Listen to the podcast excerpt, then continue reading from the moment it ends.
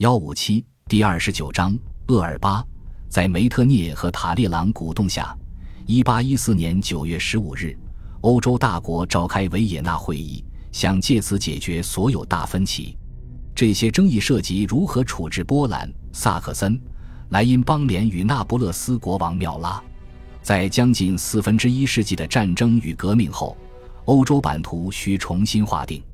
各国希望靠普遍协议实现永久和平，所以他们各自的迫切需求得彼此相容。拿破仑倒台后，国家间长期存在的一些领土争端复燃。一八一五年二月下旬，他决定离开厄尔巴岛。尽管从形式上看，维也纳会议一直开到当年六月。但涵盖主要问题的协议大纲此时已拟好，他并不走运。一八一四年五月，联军护送路易十八回巴黎。我们不知道拿破仑究竟在何时决定夺回军位，但他密切关注路易十八登基后波旁王室犯下的无尽错误。他越发相信，波旁王朝很快将经历他所谓的利比亚风暴，那是风速堪与飓风比肩的猛烈的沙漠热风。当时人们认为它源自利比亚属撒哈拉。国王签署内容广泛的宪章，承诺回国后保障民权。可民众怕政府暗暗打算重建旧王朝制度，当局未能打消这种恐惧感。事实上，他们离那一点差得远。官方称，现在是路易十八治下的第十九年，似乎一七九五年其侄路易十七死后，他就一直在统治法国。而国民工会、督政府、执政府、帝国只是打断正统统治的非法政权。波旁王朝同意恢复1791年疆界，于是法国的一百零九个省减至八十七个。旧王朝时代的间接税增加，食物价格上涨。天主教会重掌革命前的某些权势与名望，激怒了自由派与共和派。雷恩举行官方仪式。纪念殉道者朱安党人，政府从马德莱纳公墓中挖出路易十六和玛丽安托瓦内特的遗体，非常隆重地把他们葬入圣诞尼修道院。凡尔赛的建筑工程重启，国王还任命了一位首席推移人，他的工作内容只有一件事：当国王坐在桌旁时，推入他的椅子。但政府取消了津贴，就连伤残老兵也拿不到钱了。拿破仑在卢浮宫内聚集的画作被取走，回到占领国手中。不出拿破仑所料，英法重新签订大革命前的1786年贸易协议。法国降低或取消一些英国货的关税，导致本国制造商遭遇新一轮萧条。英国政府派威灵顿当驻法大使，这几乎无助于改善事态。任命威灵顿勋爵一定让军队火冒三丈。拿破仑对埃布林顿说：“国王对他的深切关照亦将如此。这好比把他的个人感受置于国民情感的对立面。”皇帝后来谈了他眼中波旁家族该做的事：他不应自称路易十八，而应自称新王朝奠基人。他也根本不该触及旧怨。要是他那样做，十之八九永远不会有什么东西由我离开厄尔巴岛。波旁王朝针对军队的政策。最令他自拆台脚。二十年来，三色旗指引法军士兵在全欧洲决胜沙场。如今，白旗与百合花旗代替了他。荣誉军团勋章降级，论地位不及旧王朝勋章。曾与法军对战的流亡者就任高级军官。新的王家禁卫军取代了帝国禁卫军。一八零六年，拿破仑创立中年禁卫军，他享有大量战场荣誉。如今却被彻底取消，遭人鄙视的杜邦让大批军官退役，另有三万名军官只能领半薪。与此同时，政府依然积极搜寻逃兵役者。我读官报时发现，只有贵族夫人出席市政厅舞会。拿破仑日后回忆道：“军官夫人都没去。”于是我第一次产生了希望。一八一四年八月十五日，很多士兵严重抗命。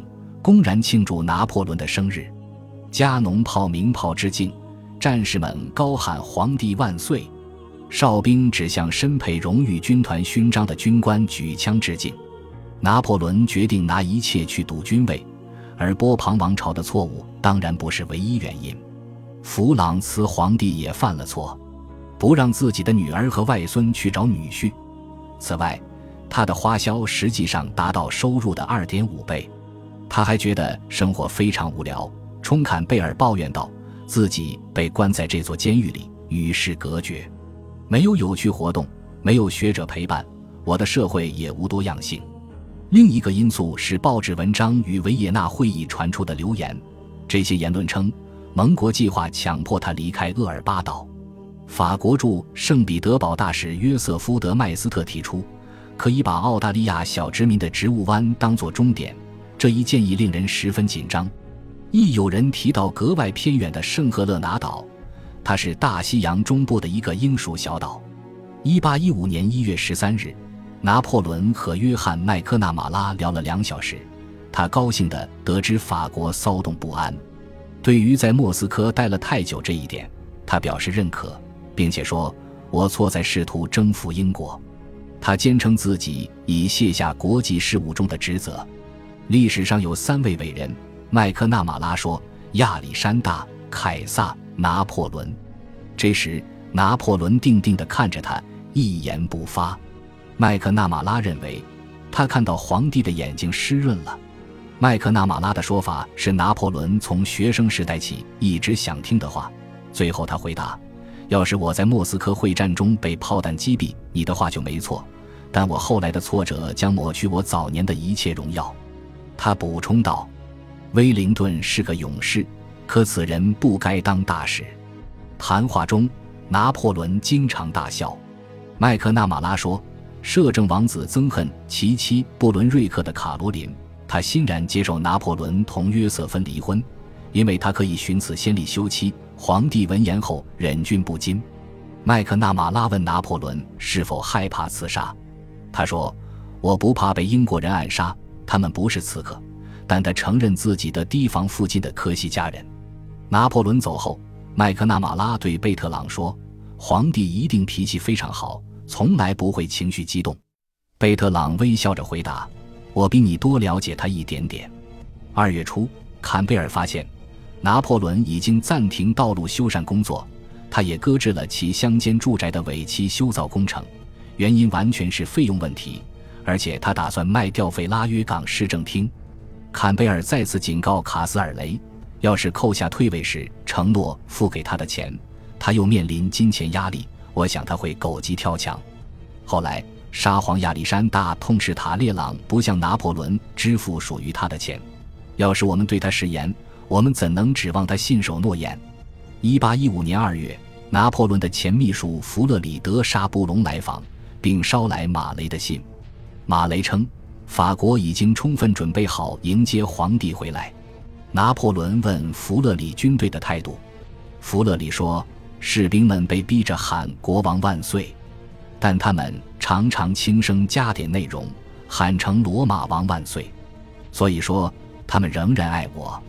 拿破仑问道：“是的，陛下，容我大胆说句，他们比以前更爱您。”法国的很多消息来源与驻法谍报网向拿破仑提供了与此言一致的信息。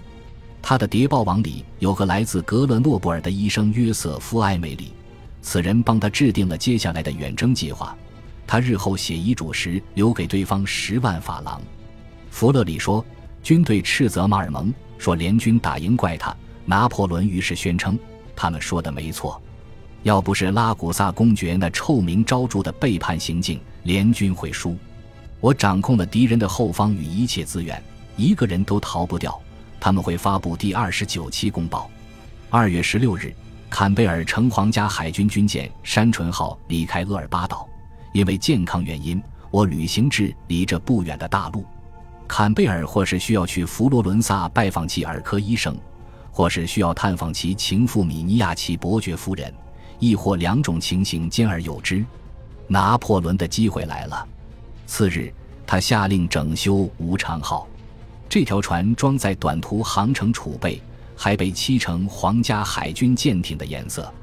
坎贝尔到佛罗伦萨后，卡斯尔雷的副手、英国外交部官员爱德华·库克对他说：“你回厄尔巴以后，可以跟波拿巴说，欧洲差不多忘了他了。现在没人惦记他。”几乎与此同时，太后对儿子说：“是的，你必须去，这是你的命运。你活着不是为了死在这荒岛上。”波丽娜一直是兄弟姐妹里最慷慨的人，她送给哥哥一条非常昂贵的项链，叫他拿去卖钱，好为接下来的冒险筹资。拿破仑的贴身男仆马尔尚设法安慰波丽娜，称兄妹将很快重逢。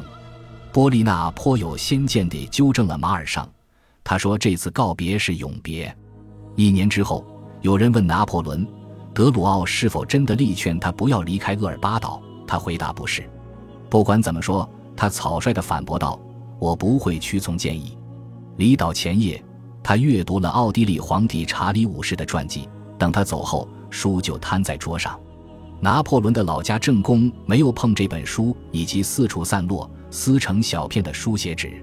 事后不久，英国来访者很快就询问家政宫，他自然地表达自己的感情，淳朴地说他向来脾气好。感谢您的收听，喜欢别忘了订阅加关注，主页有更多精彩内容。